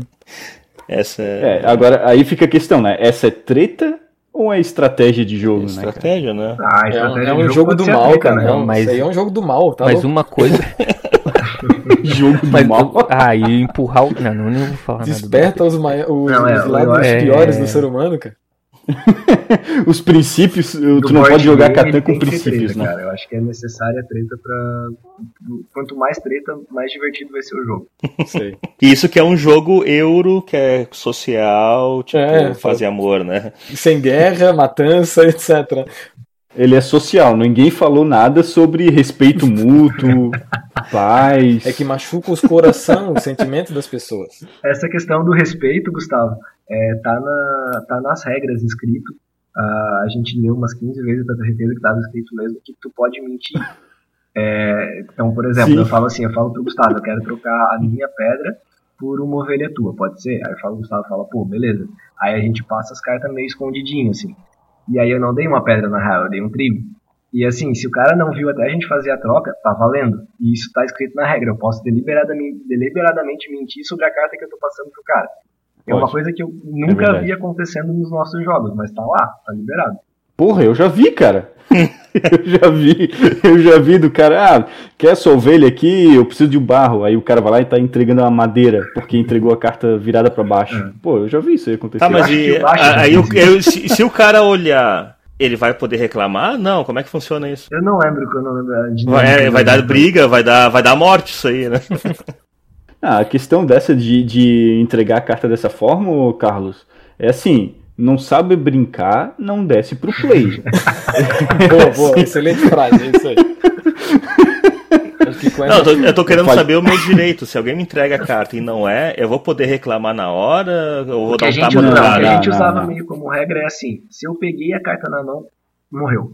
Então, tipo, ah, tu tá me entregando Exato. a carta, tá ligado? Tu se virada pra baixo assim, eu falo, vira aí, deixa eu ver qual que é. Aí tu me mostrou uma carta errada, pá, beleza, me entrega certo.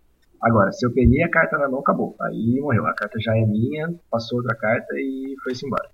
É, é por isso que tu tem que jogar com uma galera é, Educada, como é que eu vou né? dizer?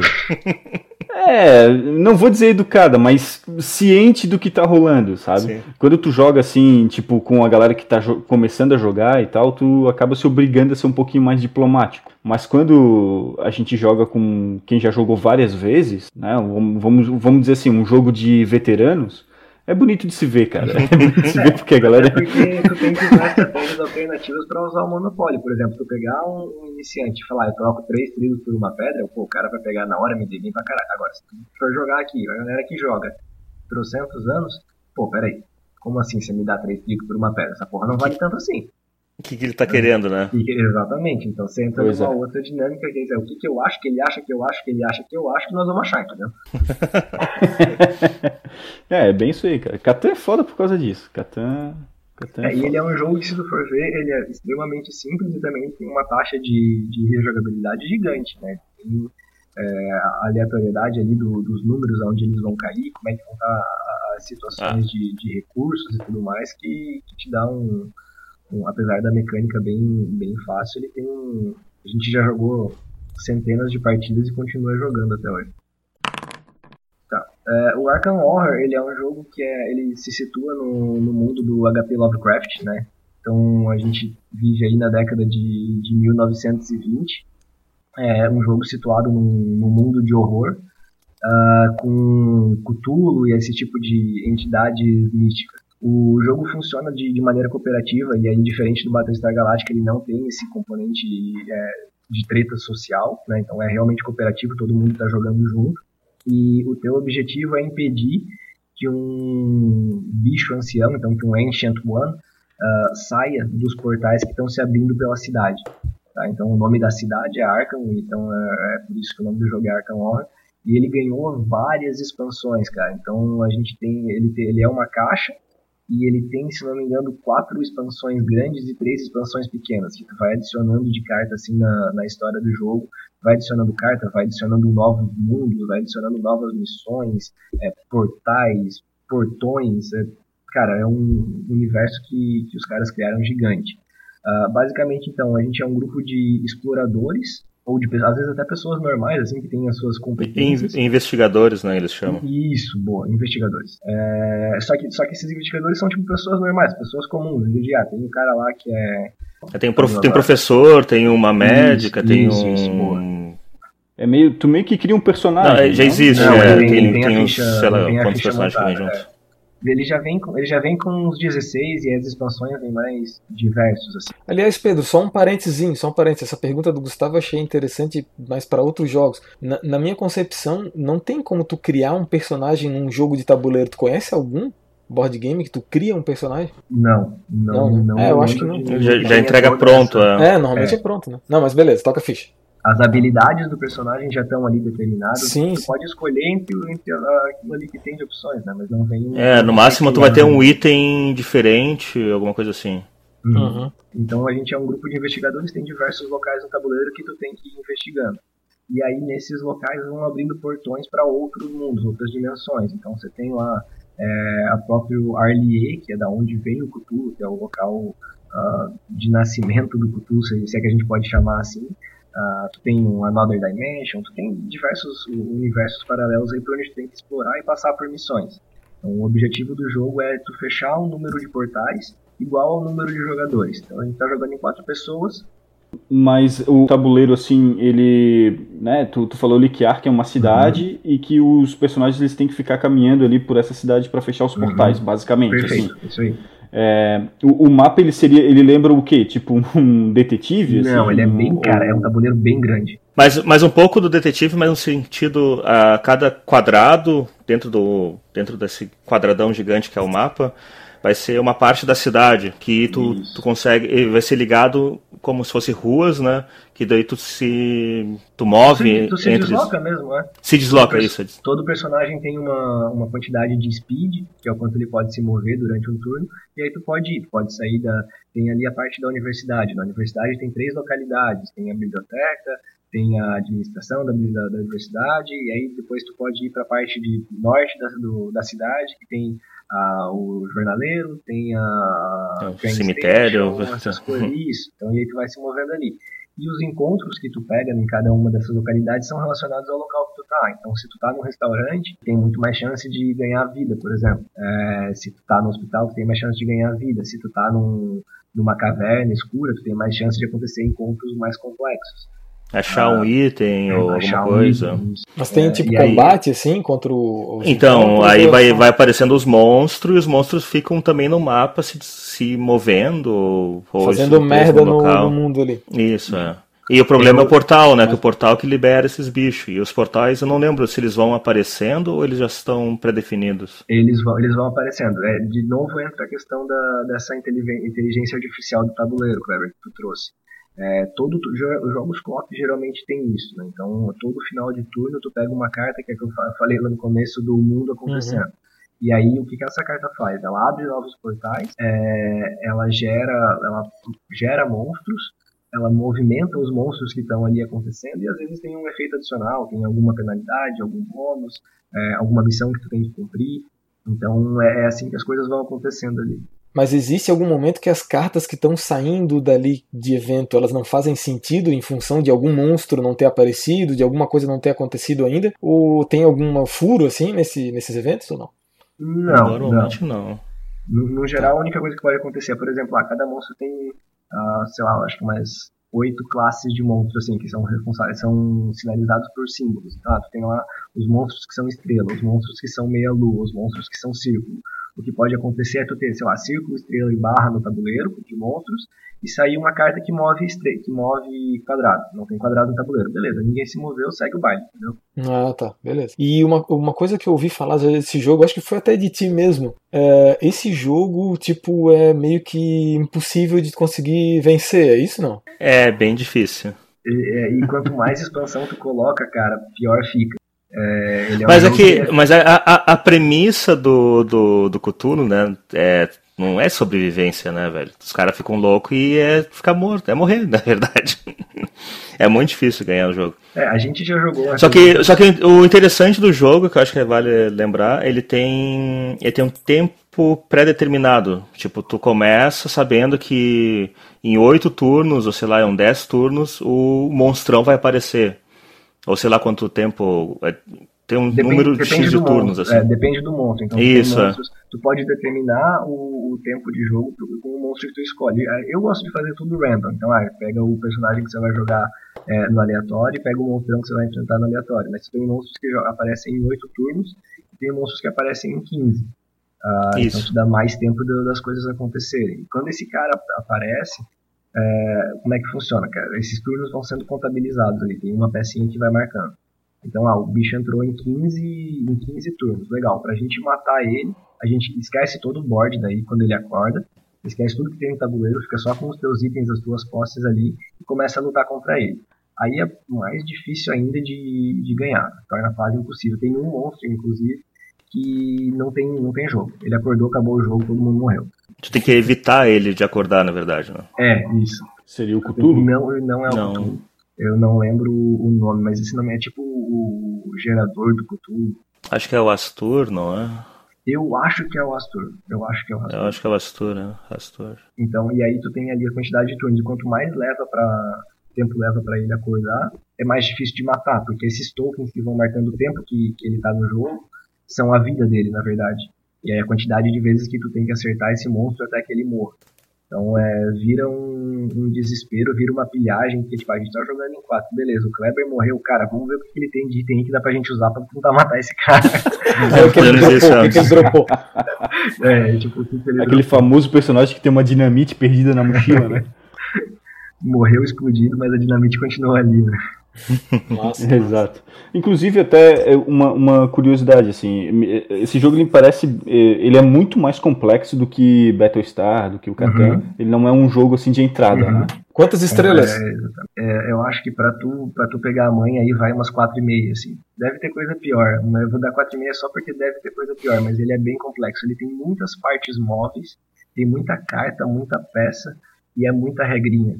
Então, só essa carta de, de inteligência artificial que a gente está falando, ela é resolvida, ela é uma carta pequena, mas ela é resolvida em seis partes. Então, pô, todo turno você tem que resolver seis partes dela. Quando tu entra no portal, para tu poder fechar o portal, tem várias regrinhas assim diferentes que tu tem que saber, né? E ao mesmo tempo, se todo mundo que está jogando tem iniciante não e não tem, dificulta também, porque é bom tá todo mundo alinhado para enfrentar o bicho que vai estar tá vindo, né? Não tem nenhum uhum. Cylon ali no meio, então. Não, não, mas, não, assim, não, é, não, o tipo de, é o tipo de jogo que ele é bem numericamente definido com players. Então eu jogo ele há mais de 5 anos e tu ainda precisa do manualzinho ali para dar aquela conferida de vez em quando. Então, pô, ele realmente tem, tem as suas particularidades. Mas tu não respondeu, vocês conseguiram já vencer alguma vez? Algumas vezes? Já, já, já. É, ah, é, é raro, é. Eu e o Will conseguimos um streak de algumas vitórias, assim, que a gente estava considerando é, aumentar o nível de dificuldade para. É, mas ah, a gente é? já ganhou umas. É, a gente já ganhou umas 6, 7 vezes, assim. É, então já tá fácil.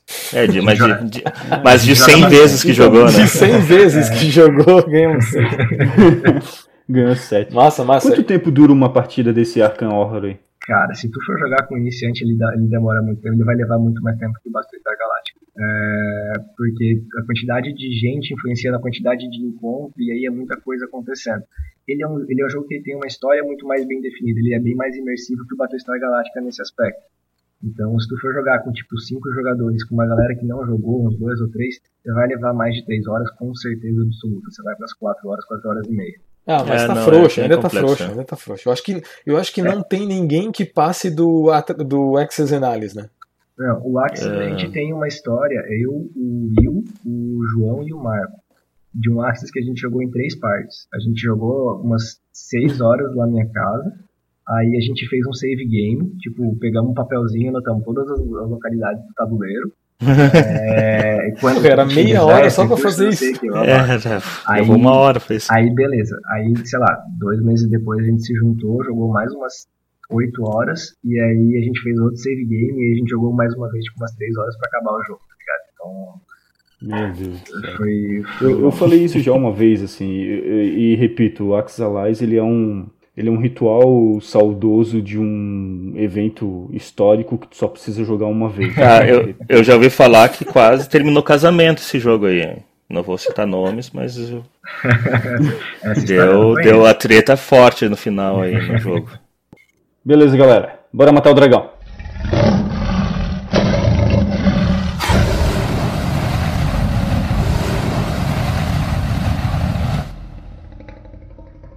Então, galera, a gente falou aí de três grandes jogos. Foi Battlestar Galactica, Settlers of Catan e Arkham ah, Horror. Teve vários outros aí também, né, que a gente fez uns parênteses. É, e uns parênteses de outros jogos aí, mas, que também podem ser interessantes ou não, mas a gente falou desses três grandes jogos e só que ficou uma questão pendente, talvez um gostinho, um gostinho meio amargo lá no fundo da garganta, talvez, quem sabe. Fale mais, Carlos. Não, é que eu... Parece que tu Abra seu coração aí. É, é que o Kleber trouxe uma pergunta que não foi respondida. Quer dizer, não foi uma pergunta.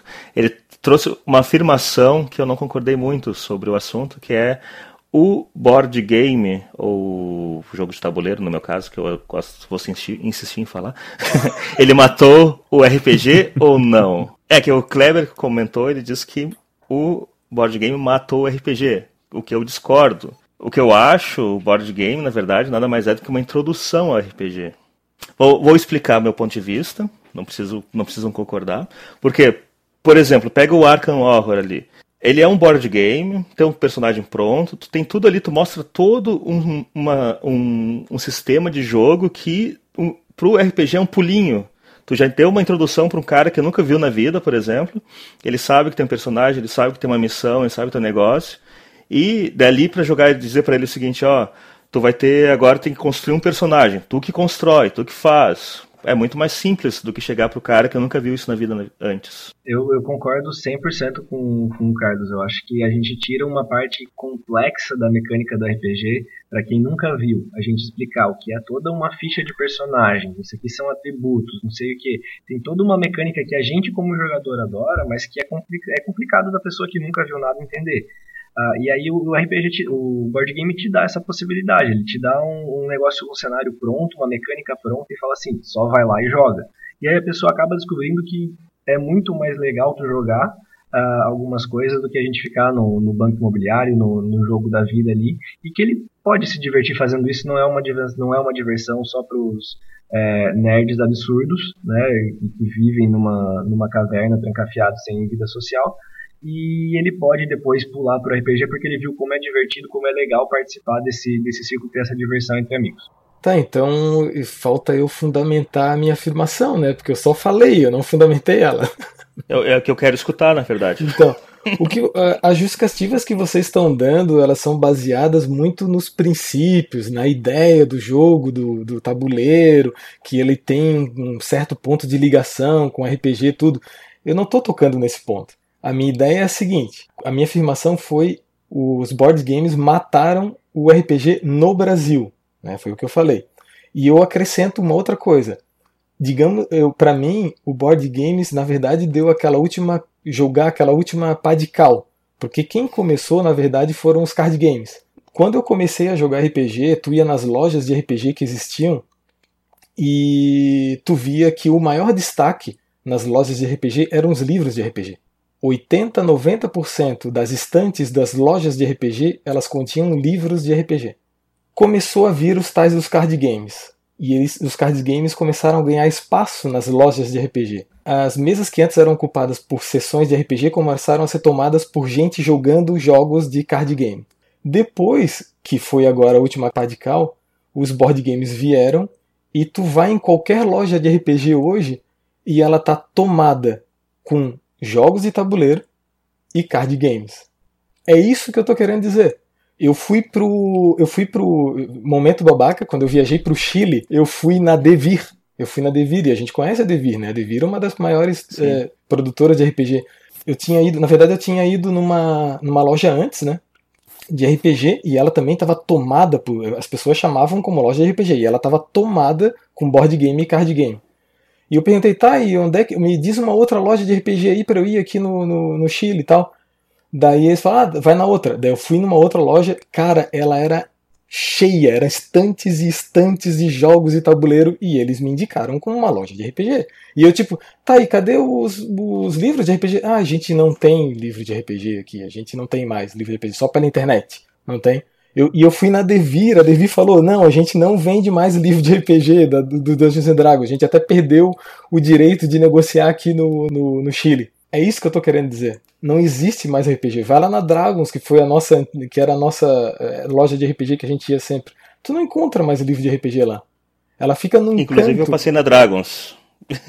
Pois é, e tu viu é... algum livro de RPG lá? Ou tu viu milhões e milhões de tabuleiros? Eu, vi, eu acompanho a Dragons no Facebook e a Dragons é só bota é, só bota publicação. Ah, chegou os novos lançamentos de card game, chegou os novos tabuleiros. Eu não vi eles falando assim, ah, chegaram os livros de RPG aqui e tal, tal. Não falam mais isso. Então, mas aqui é o, a tua questão não é em função do. Os outros jogos mataram o, o livro de RPG.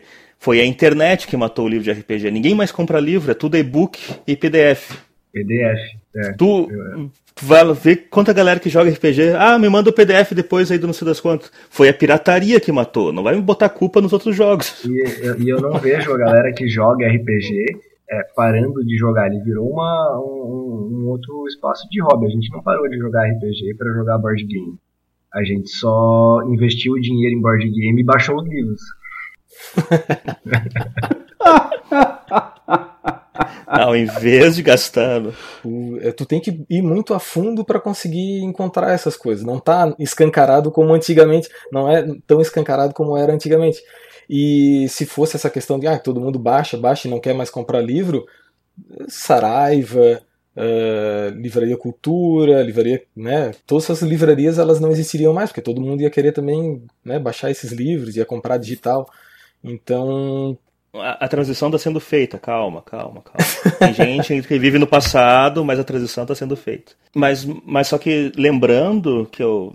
Lembrando, eu digo, o que eu lembro das últimas vezes que eu joguei de RPG com vocês, o RPG tava quase um board game, onde a galera tinha miniatura, botava a porra do bicho, cada um se locomovia de um ponto ao outro, tinha aonde ah, é que vai meu fireball, aí tipo... O próprio, exatamente, várias... o próprio RPG teve a meia culpa disso. Porque o RPG, ele acabou transformando o jogo, é, ele foi se transformando na. Tu pode jogar o RPG no computador, jogando videogame, tu pode jogar o RPG no tabuleiro, jogando. Aquele jogo do, de tabuleiro, o, é uma pena vocês não ter trazido esse, aqueles que tem do Dungeons and Dragons, do, do Strade, do Drist, aqueles lá, tu, tu joga sozinho o RPG. E é, tu tá lá numa dungeon, é, vai virando os quadradinhos e tal. Pra trazer um jogo um pouco mais atual, eu acho, tem o Lords of, Lords of Waterdeep. É um jogo do de Forgotten Realms, que é um jogo de tabuleiro e dá assim. Não lembro se esse dá pra tu jogar sozinho. É, não, mas esses que, que eu, eu acho que dá. Mas esses que eu te falei dão para jogar e são realmente. Se tu pegar e ver aquele lá, eu, eu vi, eu nunca joguei, mas eu vi num, num gameplay no YouTube, o cara tá jogando uma dungeon sozinho, cara, e é um RPG aquilo ali. Sabe, tu vai virando cada um dos quadradinhos ali, vai, vai tirando a carta do mestre, descrevendo o que acontece ali. É como se tu estivesse jogando RPG. Então ele mata o RPG. Bom, olha só, eu acho que a gente tá desvirtuando do, do matar o dragão aqui e iniciando outro cast. é... É, é... que o dragão é grande, hein? O dragão é grande. É que é um assunto, é um assunto polêmico mesmo. Aproveitando a deixa, eu já vou, eu já vou matar o meu dragão, então. Já vou inserir aqui. É, eu não acho que o board games matou o RPG e nem, e, nem vice-versa. Eu acho que são todos muito próximos. São, são entretenimento de, é, que exige bastante da imaginação, da, da participação, do, da. Não vou dizer da imaginação, mas da, da vontade de participar e de imaginar aquilo que está acontecendo, né? tanto no board games quanto no RPG, quanto num videogame em si. Né? Eu acho que card game, né, com a questão lá do Magic, lá com os tipos de magia e tal. Eu acho que tudo isso tá tudo uh, são assuntos muito mais próximos do que competidores entre si. Uh, o que manda o, na, na, na mídia, né, que está por cima da carne seca, vamos dizer assim, é, o, é, depende muito mais do que o, o, as, as, os formatos em si. Depende da tecnologia, depende do, da geração, depende do, do, do, custo que é literário hoje no Brasil, depende de quanto que, que custa para uma editora é, é, lançar em, em, todo o território nacional uma caixa com papelão, com panfletos coloridos em, em, papel de alta qualidade. Então, assim, tem toda uma questão que, que influencia e que vai muito mais, o que, que, que foge bastante da mídia, né? É, então, assim, eu discordo do Kleber, eu não acho que, que, o, que o, o board game matou o RPG. Eu acho que o board game. Matou, matou que nem as locadoras de videocassete de DVD. É, não. Que não existem sim, mais. Sim. Eu, eu, acho que o RPG tá, eu acho que o RPG ele tá muito mais fraco. Mas eu sempre achei ele muito underground. Muito underground. Ele pode ter sido mais Mas comum, pelo menos assim, ele tinha loja antes, né? Hoje nem mais loja tem. Tinha, tinha loja, era mais conhecido na galera da faculdade, saca? Mas mesmo assim, não era todo mundo da faculdade. Sim, sim. A galera que frequentava Dragons era uma galera esquisita. Sim, com certeza. com certeza. Mas finalizando, então, só, só finalizando, então, é, board game, então, não, não matou RPG, é RPG que tá morrendo mesmo. Bora calcular o XP?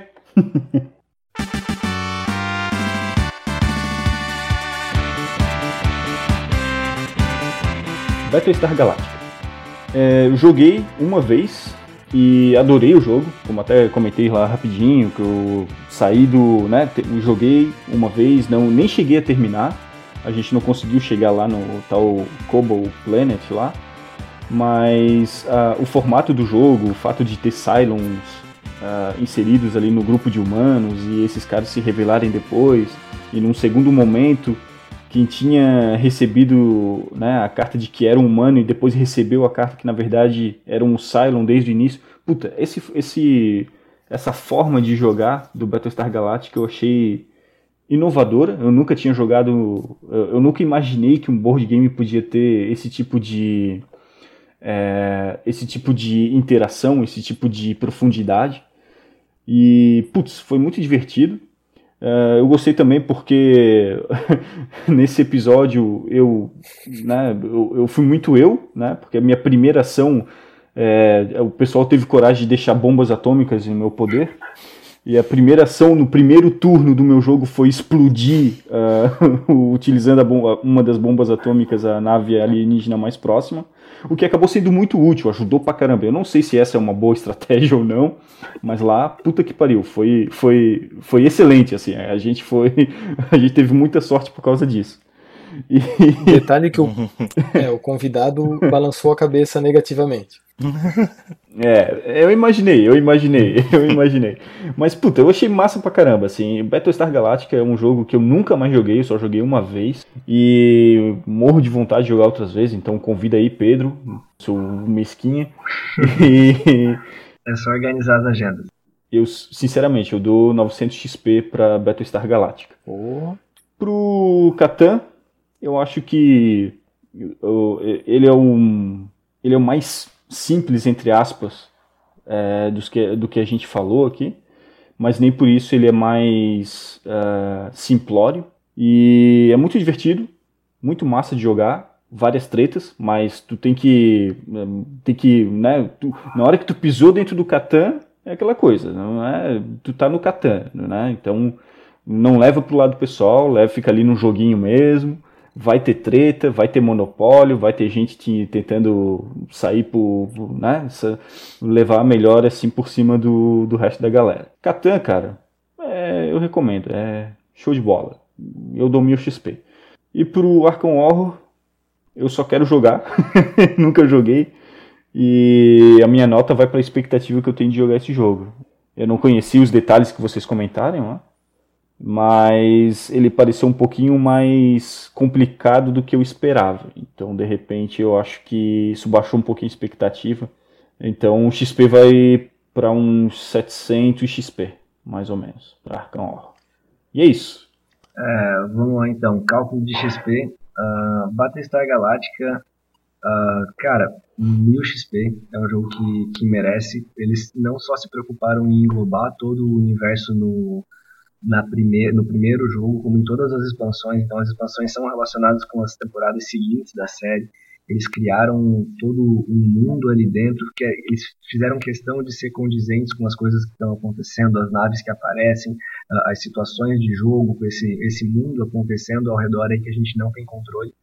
Uh, conseguiram misturar uma mecânica uh, simples com uma alta complexidade de jogo e com uma dinâmica social de, de briga, de intriga, de, de desconfiança que gera muita diversão. 1000 XP, tá no meu top 3 uh, ah, jogos da vida com certeza de board games. Pro Settlers eu acho que ele é um jogo perfeito para introdução. Uh, a última vez que eu expliquei para alguém eu consegui contar exatamente uma historinha de, do, do, jogo já funciona assim, ó. E aí uma coisa ia ligando na outra, então é um jogo que foi muito bem pensado, foi muito bem, bem montado, não é à toa que está aí há muitos e muitos anos na, no nome da, na boca da galera com, em termos de board game.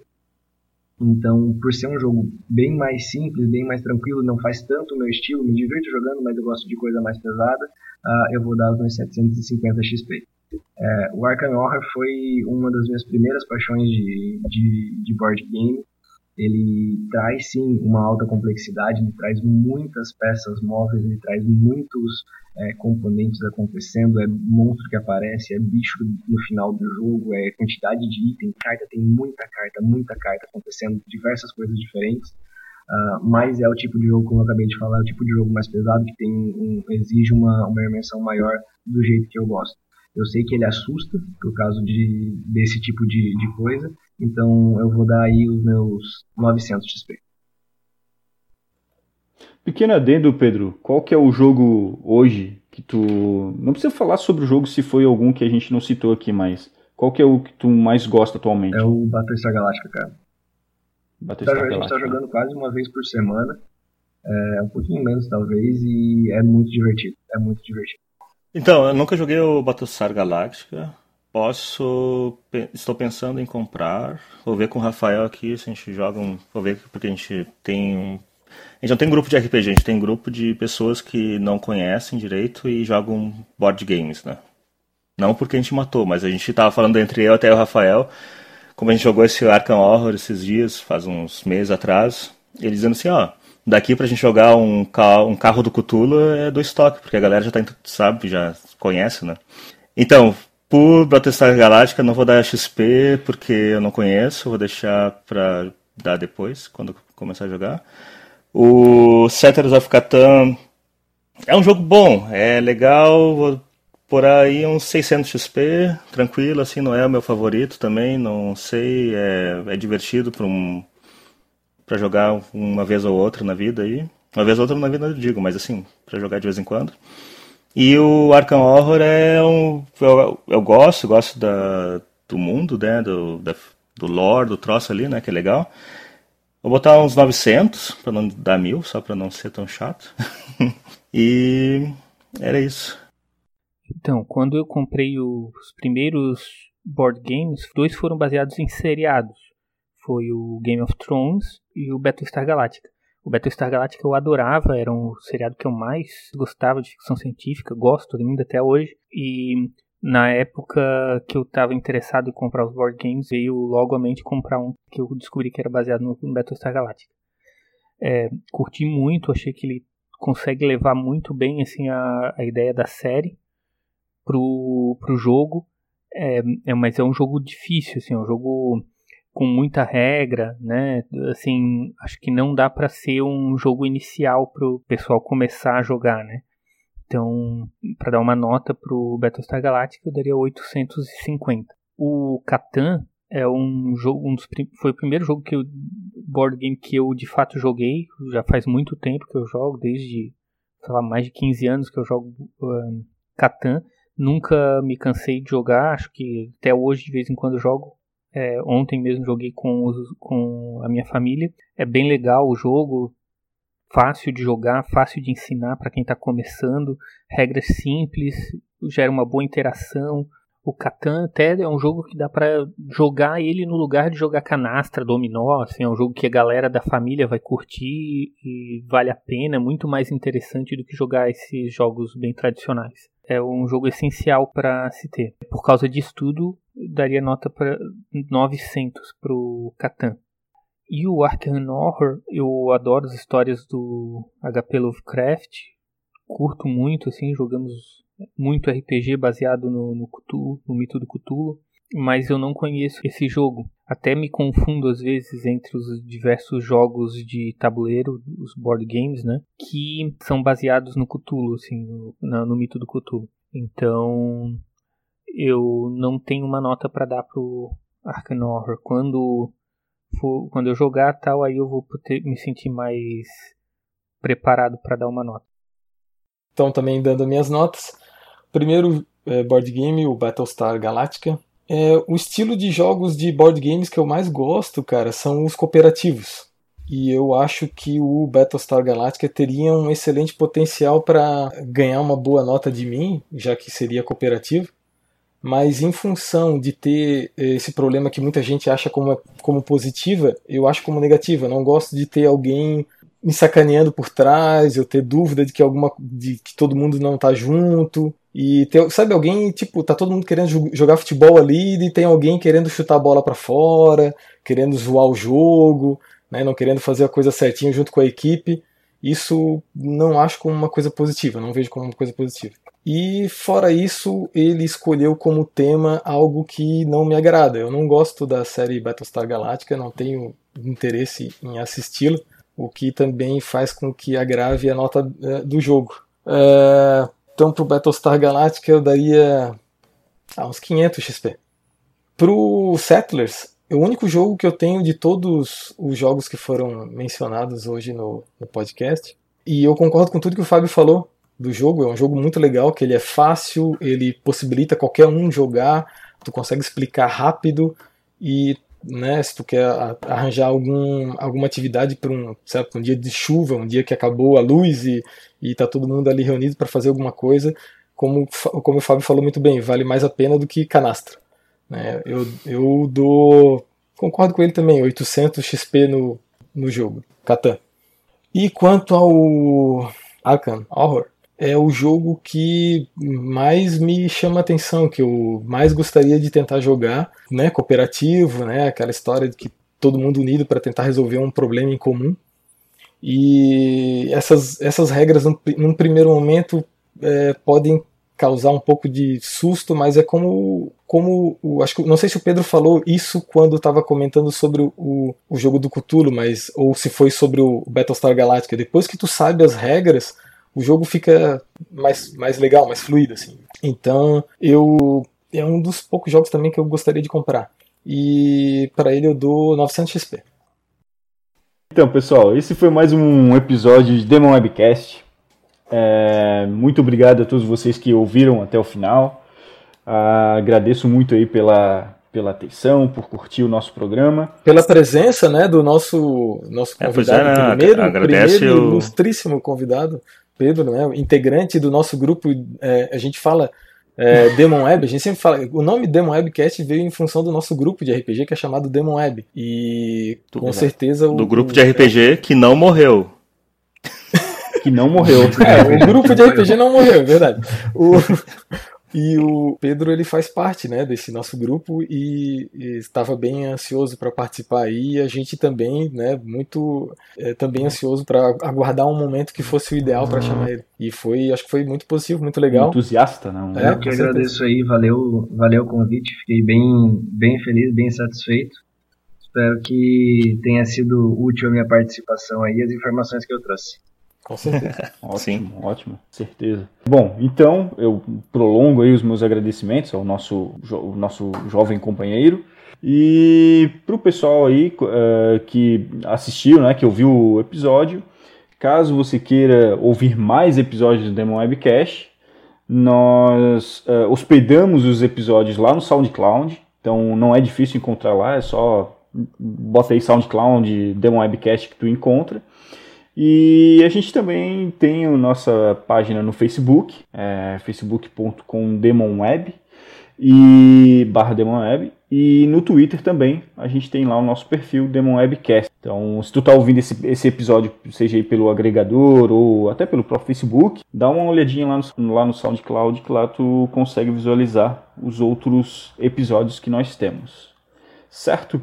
É, então, sugestões, opiniões ou maldições pra gente, usa o Twitter, usa o Facebook ou manda e-mail pro demonwebcast.gmail.com e compartilhe aí o que, que você acha, o que, que poderia melhorar ou, ou não, né? Está tudo certo aí com a gente. Beleza? Pessoal, alguém tem mais alguma coisa aí para falar? Então, eu tenho sim. Eu queria deixar uh, duas perguntas para os nossos ouvintes a respeito do nosso podcast de hoje, para tentar até auxiliar nessa comunicação conosco. Eu pergunto para quem puder responder Dentre esses três board games que a gente comentou mais hoje, qual é o favorito de vocês? E se fosse para falar de outro board game, qual board game que seria? Beleza? Então vai lá, Gustavo. Vambora? Vamos encerrar? Falou! Isso aí, galera. Valeu, valeu, valeu. Isso aí, falou, tchau, tchau.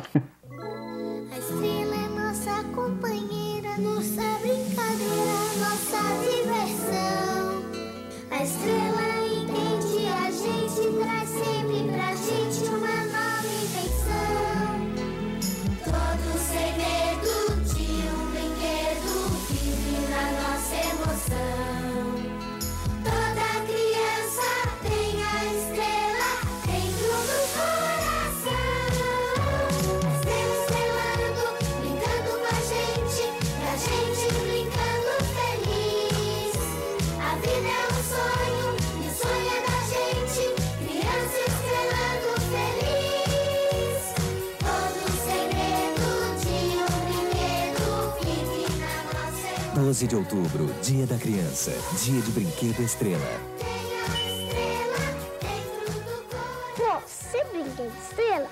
Não é dia da criança.